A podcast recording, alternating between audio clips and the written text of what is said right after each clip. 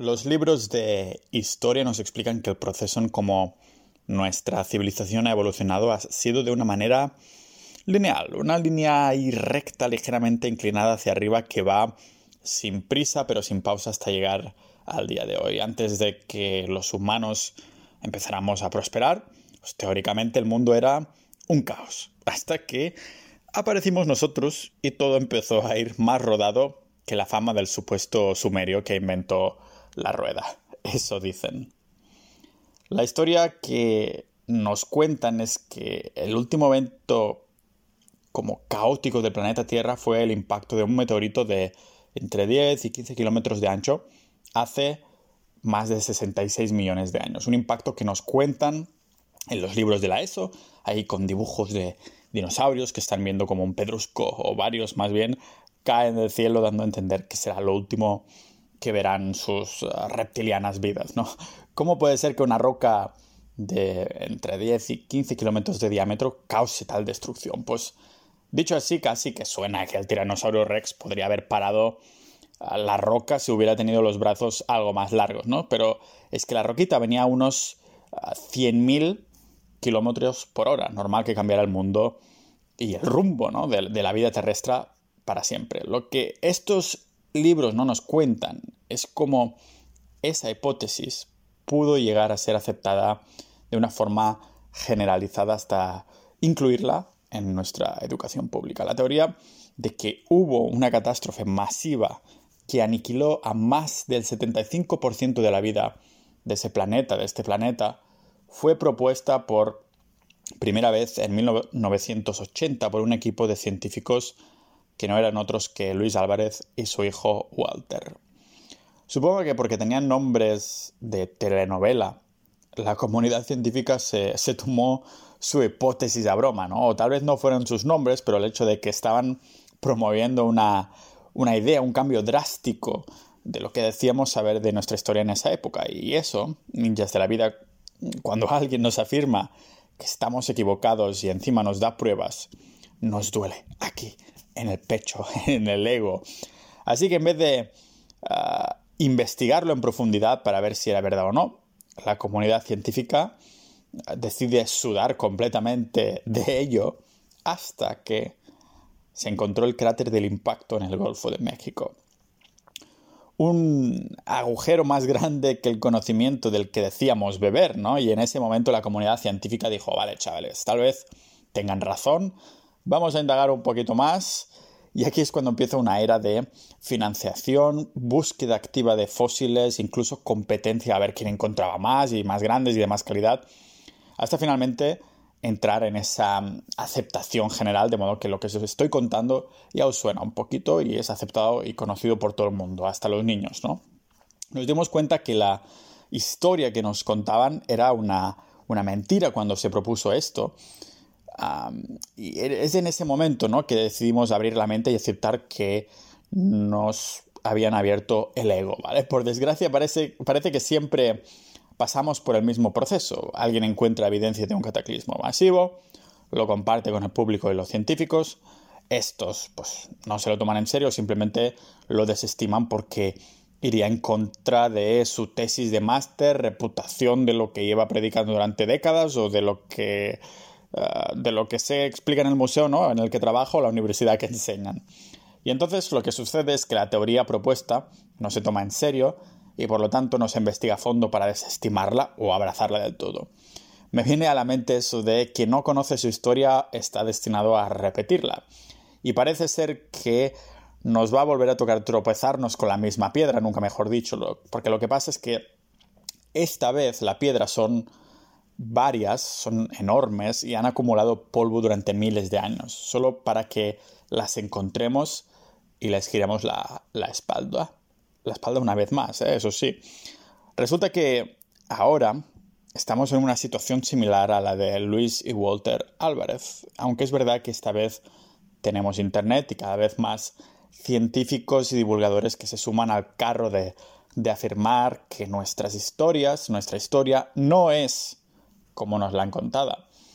Hoy os invito a un viaje, un viaje atrás en el tiempo que nos va a dar que pensar aquí en el podcast multipotencial y para mentes curiosas de Pau Ninja.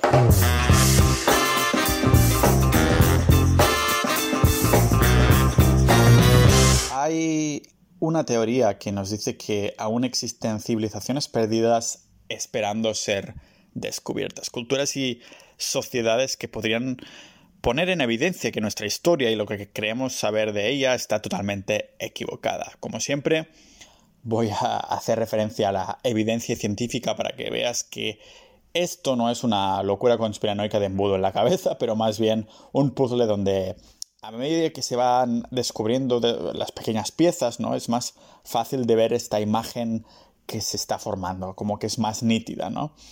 Una imagen que de buenas a primeras no, será fácil de ver para muchos de nosotros y para esto es, yo creo que es recomendable dar un paso atrás y no intentar mirar la, la historia tan de cerca, el puzzle tan de cerca, pero desde fuera del pensamiento popular. Y es que, ¿y si os digo que el cataclismo que destruyó los dinosaurios no fue el último que vivió la Tierra desde entonces? ¿Y si os digo que ya había culturas que, que sabían de agricultura y arquitectura. Pero un momento, va, un momento, un momento que me estás contando. Si nuestras primeras civilizaciones son oficialmente, entre comillas, los sumerios, ¿no? Mesopotamia, es lo que me han enseñado en el cole. Tal vez los sumerios sí fueron las primeras civilizaciones, pero las primeras después de este cataclismo que borró del mapa a más del 70% de la vida, igual que hizo el meteorito de los dinosaurios en su momento. Para intentar demostrarlo, vamos a viajar en el tiempo. Empezamos yendo unos 12.000 años atrás, no tanto tiempo, como 66 millones como los dinosaurios. 12.000 años, más o menos, ¿vale? Nos plantamos ahí y sin que nos den mucho tiempo, vemos cómo está la, la, temperatura, la situación en general, vemos que son bajísimas, esas temperaturas muy, muy bajas, extraordinariamente bajas, y al menos hay como 10 grados de diferencia con la actualidad. Y eso estando en la misma estación y ubicación, ¿eh? No solo eso, sino que además los niveles del mar han subido de una forma igual de dramática. Tanto que parece que alguien le ha dado ahí en el, en el botón del control del tiempo, rollo show de Truman, ¿no? Y de pronto volvemos a estar al presente. Pero que no os pille la, la melancolía porque nos tocará hacer otro viajecito en nada, ¿vale? Otro viajecito de estos en el tiempo. Volvemos ahora estando en el año 2020 y tenemos que demostrar ese cambio climático que acabamos de ver en nuestro viaje al pasado, ¿no? Por suerte, hoy en día existe la geología y los geólogos que nos dicen que han podido demostrar estos eventos, ambos, tanto la bajada de temperatura brutal como esos niveles del mar, ¿vale? Por ejemplo, si empezamos por ese cambio increíble del nivel del mar de hace unos 12.500 años, vemos que se llama pulso de agua de deshielo 1B. En inglés sería MWP1B, ¿vale? Que es un evento más que aceptado y, corroborado también por la, por la geología y la ciencia mainstream, ¿no? Rollo NASA y estas cosas. Así que le damos el ok a la subida de mareas que hemos visto en nuestros viajes en el tiempo. Y ahora vamos a los geólogos y le explicamos nuestro regreso pasado y le preguntamos, ¿hay alguna teoría que explique ahí por qué diantres hay un cambio de como eh, tantos grados ¿no? en la temperatura?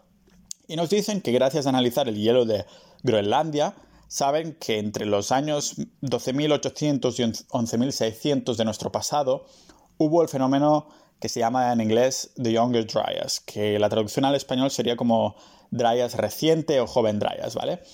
¿Y qué es el Younger Dryas? Pues un extrañísimo cambio climático que es mucho más dramático que el calentamiento global de nuestra época, porque las temperaturas bajaron de una manera radical nunca antes vista y que encima, al igual que el cambio de los niveles del mar de esa época, vino de sopetón.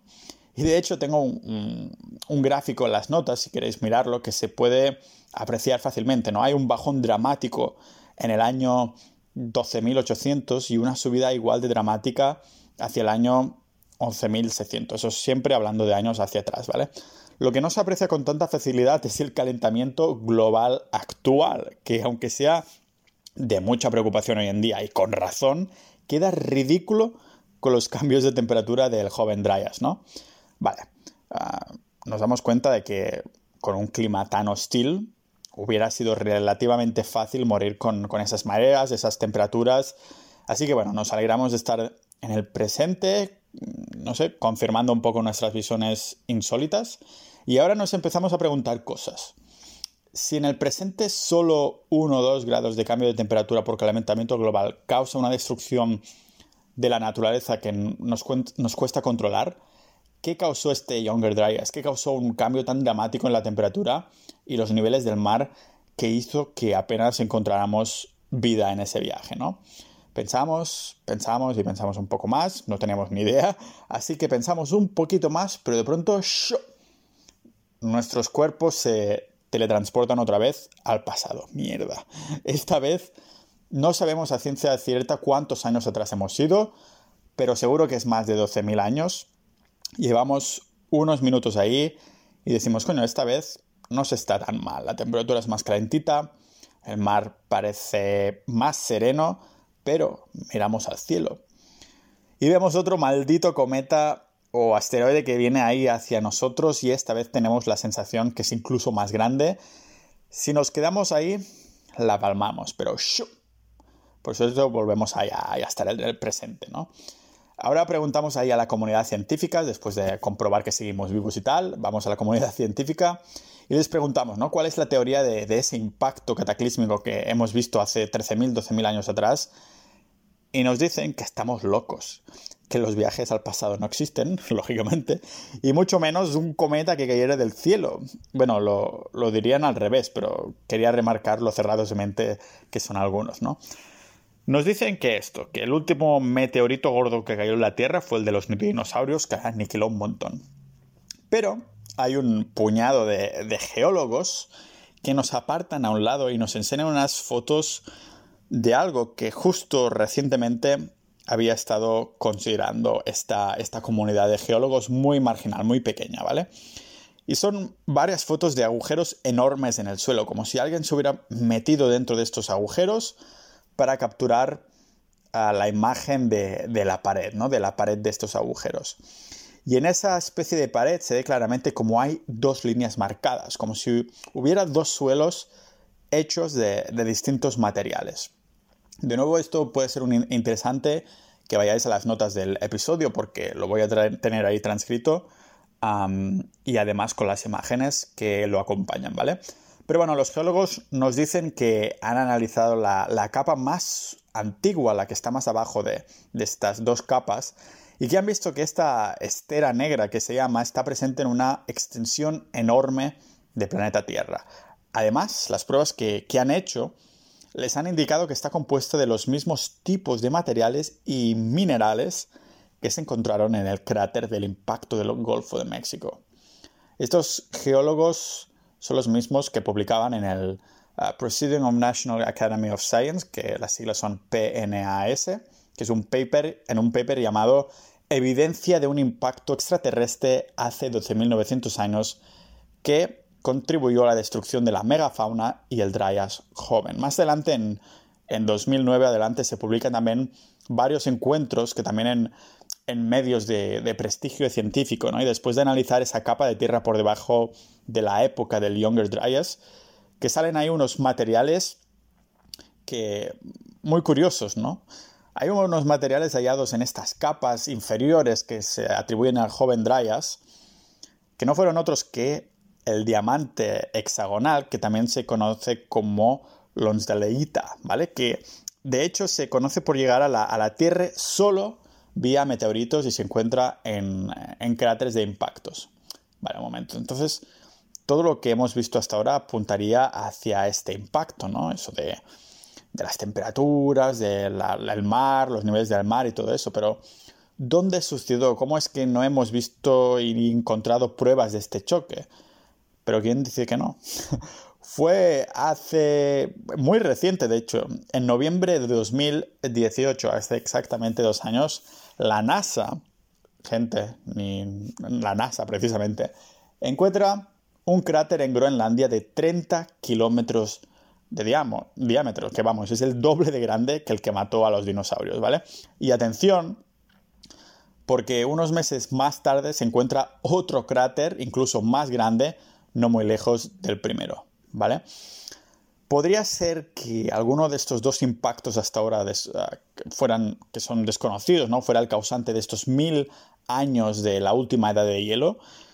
Y es que si gran parte de la comunidad científica había decidido desestimar la hipótesis de, del cometa, ¿no? Del meteorito, porque simplemente no había cráter, no había pruebas de un impacto.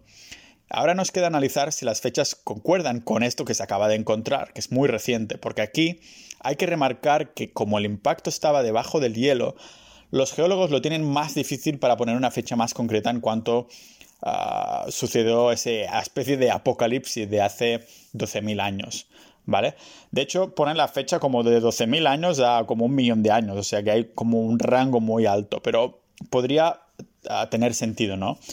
Y es que mientras esperamos esta confirmación de si realmente podría ser este causante del joven Dryas y todo, todo eso que pasó, si miramos a nuestro alrededor también existe evidencia de fragmentos de, ese asteroide distribuidos alrededor del mundo, en unas partes que se encontraron antes que los dos cráteres de, en, Groenlandia. Y también lo acompaño esto con una imagen. Sobre todo, parece que hay más impacto incluso en, la zona de, de Norteamérica y supongo que por eso Ah, no lo he leído, aún, pero tengo muchas ganas de leer el libro de Graham Hancock sobre America Before, ¿vale? La ciencia, digamos que valida mm, todo lo que hemos visto hasta ahora, pero va a pasos de tortuga a hacer el puzzle, porque como digo, estaríamos reescribiendo los libros de historia. Si hay una aceptación general de la comunidad científica de que este impacto fue el que causó mareas dramáticamente altas del joven Dryas y que eliminó de la faz de la Tierra un montón de vida, entonces tendríamos que aceptar que estábamos equivocados y que la historia miente. Las primeras civilizaciones no fueron los sumerios, ¿vale? Bueno, no, la historia no es que mienta, pero lo que decimos conocer, ¿no? Y a ver, si apenas hace 50 años que se creó Internet y nos cambió la vida para siempre, imaginad lo que puede pasar en miles o millones de años, ¿no? Y más cuando se tratan de cosas del, del espacio fuera de nuestro control absoluto. Aunque, como me ha dicho un, geólogo al que consulto y conozco, aquí hay que considerar también la, escala temporal de un evento como este, en el caso de que sea el causante, porque todas las grandes extinciones que, ha habido se han relacionado con un cambio de clima ya que hay que entenderlo como esas condiciones perfectas para que vivan las especies, ¿no? Pero no importa si estamos hablando de un meteorito, una erupción volcánica, movimiento terrestre, lo que sea. Todo eso son detonantes y no los causantes directos de cualquier extinción. Es decir, que no es que caigan los meteoritos y toquen a las cabezas de los dinosaurios y se, y se mueran, no, sino que caen, cambian el rumbo del planeta y eso crea un hábitat que es imposible de vivir, ¿vale? ¿Por qué una catástrofe espacial como esta afectaría al mar, la temperatura, la vida y muchísimas más cosas? Bueno, algo que nos cuenta el divulgador Graham Hancock precisamente es que una teoría más sólida que el, que pedrusco que cayó precisamente es que las inundaciones por el, hierro, el hielo derretido por culpa del calor y la energía del choque, pues de alguna manera fluiría desde el casquete polar de Norteamérica hasta el Atlántico, donde irrumpiría la corriente oceánica. Y si esta corriente se altera, también lo hace el proceso de calentamiento natural del planeta Tierra, porque es un pilar indispensable para, para la regulación de la temperatura, ¿no? Y porque este Dryas se terminaría también de golpe hace 11.600 años, ¿no? Que la temperatura baja un montón hace 12.800 y hace 11.600 sube de golpe también. Recordemos ese gráfico que os comentaba, ¿no? Donde se veía esta subida y bajada mm, igual. Y es que en 1980 el astrofísico me parece que ya, difunto Fred Hoyle propuso que tal vez el meteorito más grande podría haber caído en el mar. Eso recordad que este cráter de 2018 aún no se había encontrado, ¿vale? Pero él decía que existía esta hipótesis que eso podría haber pasado y que si no se había encontrado un cráter es porque había caído en el mar. Si uno de los cráteres que, se han encontrado recientemente fuera el causante, podríamos confirmar ah, que no habría caído en el mar, pero sí en el hielo, el hielo de Groenlandia, causando un efecto similar a lo que este astrofísico Fred Hoyle intentó explicar o explicó, ¿no? Que se crearían no solo tsunamis, pero también nubes de vapor de agua a la atmósfera y en consecuencia un, un efecto eh, invernadero mucho más dramático que lo que estamos viviendo ahora en este calentamiento global, ¿no? Que como la mierda y polución que estamos mandando nosotros ahora mismo, pero en vez de esto, causado por vapor de agua de un día para otro, porque claro, el meteorito cae de un día para otro. Con un aumento de temperaturas muchísimo más elevado y sobre todo rápido en comparación con este calentamiento de ahora, los glaciares se fundirían en un abrir y cerrar de ojos, lo que llevaría millones y millones de litros de cúbicos de agua a los océanos, que a su vez harían subir el nivel del mar. O sea, aparte de los tsunamis, también hay una subida del nivel del mar. Si habéis estado conmigo desde el principio, ah, es lo que estáis pensando, que se trata del fenómeno que ya hemos mencionado antes, el pulso de agua del deshielo 1B, que aunque sea aceptado, no se sabe qué lo causó. Parece pues que esta teoría del meteorito respondería a esta pregunta. Y otro enigma que tiene a muchos intrigados en, el de esta civilización, que nunca se encontró, estas civilizaciones, las anteriores a lo que son los sumerios, porque como digo, son las que oficialmente fueron las primeras con agricultura, con arquitectura, cosas así, ¿no? Y digamos que ya hablé sobre la historia y el mito de, de, Atlántida, donde comentaba que lo que causó su supuesta desaparición fue nada más ni nada menos que una subida del nivel del mar de un día para otro.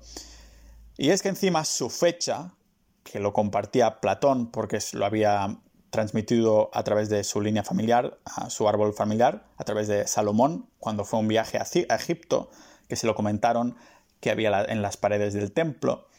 Ah, y eso me gustaría indagar en otro, en otro vídeo, ¿no? Porque parece que en Egipto hay una cosa muy interesante, bastante misteriosa sobre los orígenes de, de Egipto. Me gustaría realmente indagar en un capítulo sobre esto, ¿vale? Pero sea como sea, la fecha que nos propone Platón suma, si vamos sumando lo que dice Platón, lo que le dije Salomón y cuando se lo dijeron, sumaría más o menos entre 11.000 y 12.000 años atrás, que coincidiría exactamente con el periodo del joven Dryas y esta subida de mareas y tsunamis, ¿vale? Recomiendo, eso sí, que os miráis esa mi pequeña gran investigación en el episodio que hice sobre Atlantis, ah, porque sin duda te dará que pensar sobre este puzzle que es nuestra historia. Recapitulemos sobre lo que sucedió entre los años 12.800 y 11.600. Ah, para resumir un poco lo que hemos comentado hasta ahora, dejando aparcado Atlantis como caso hipotético, pero que una coincidencia muy extraña, ¿no? Que vale la pena que lo dejemos en forma de interrogación. Así que como digo, recapitulemos en estas fechas del joven Dryas, cuando hipotéticamente tuvimos ese impacto cósmico, cósmico que cambió otra vez el rumbo del planeta Tierra, ¿vale? Tenemos el joven Dryas, que es un cambio de temperatura radical que empequeñece nuestro cambio climático. A esto le sumamos el pulso de agua desde el cielo 1B, este término de geología, ¿no? que es una subida de las mareas de forma increíble.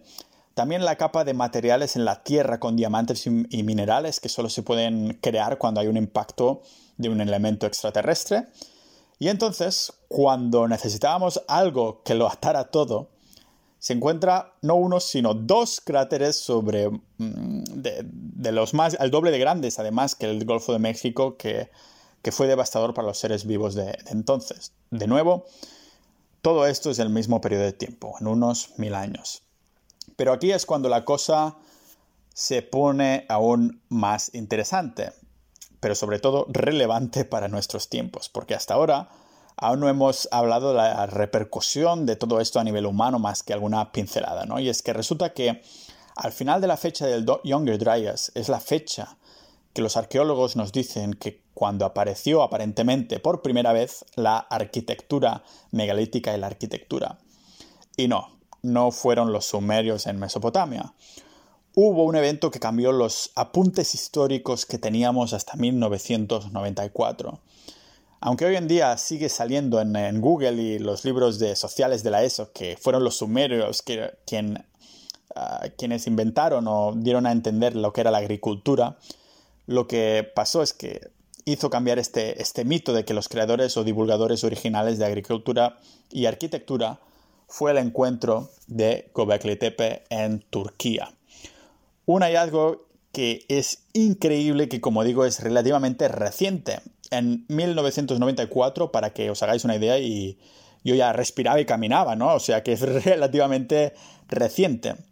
Como digo, si buscamos esto en Google o en los libros de sociales, dicen que son los sumerios, que ellos crean ahí y lo van divulgando, ¿no? Pero si buscamos Gobekli Tepe lo que están diciendo las investigaciones, veremos que viene de mucho más atrás, porque ahora, ahora lo veremos.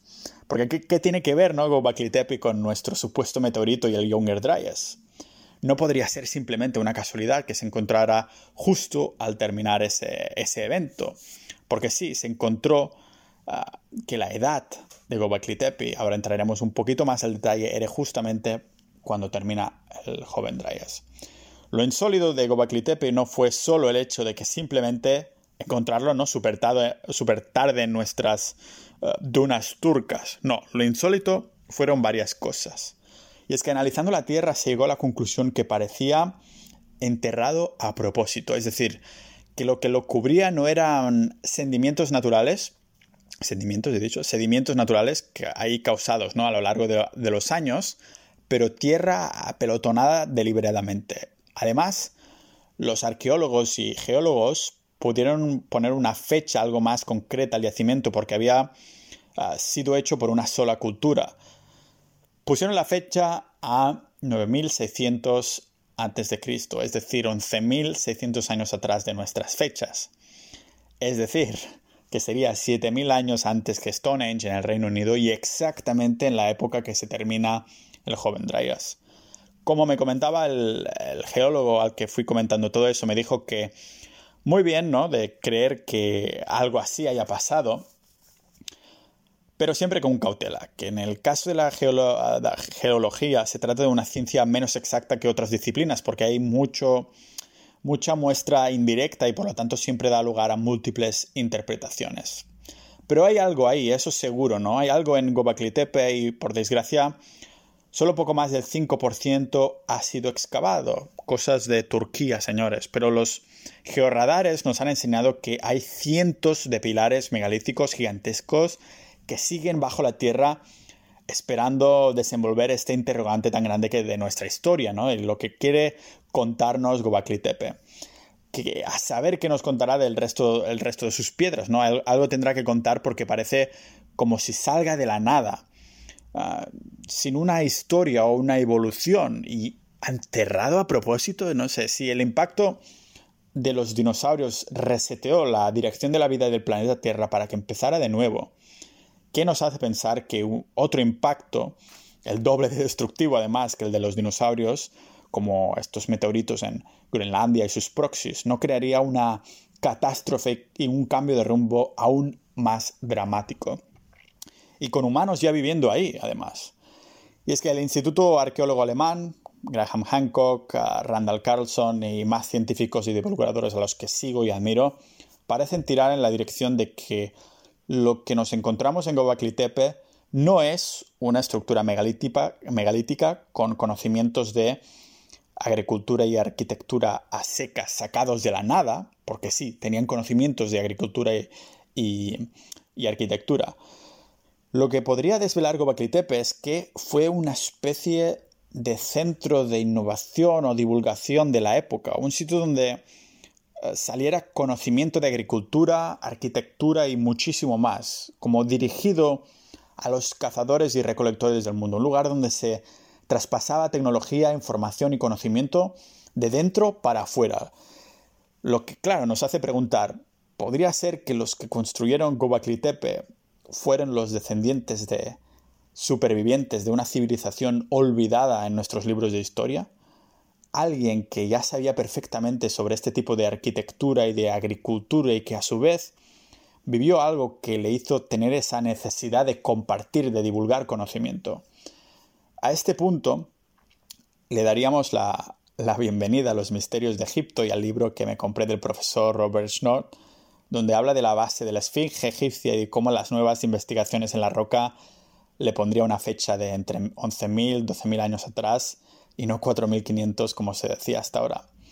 La llamada hipótesis de la erosión hídrica, ¿no? que como no ha querido ser ridiculizada por los egiptólogos más arcaicos. Entraremos más en esto cuando llegue el momento, no os preocupéis, porque tengo muchas ganas de entrar en Egipto.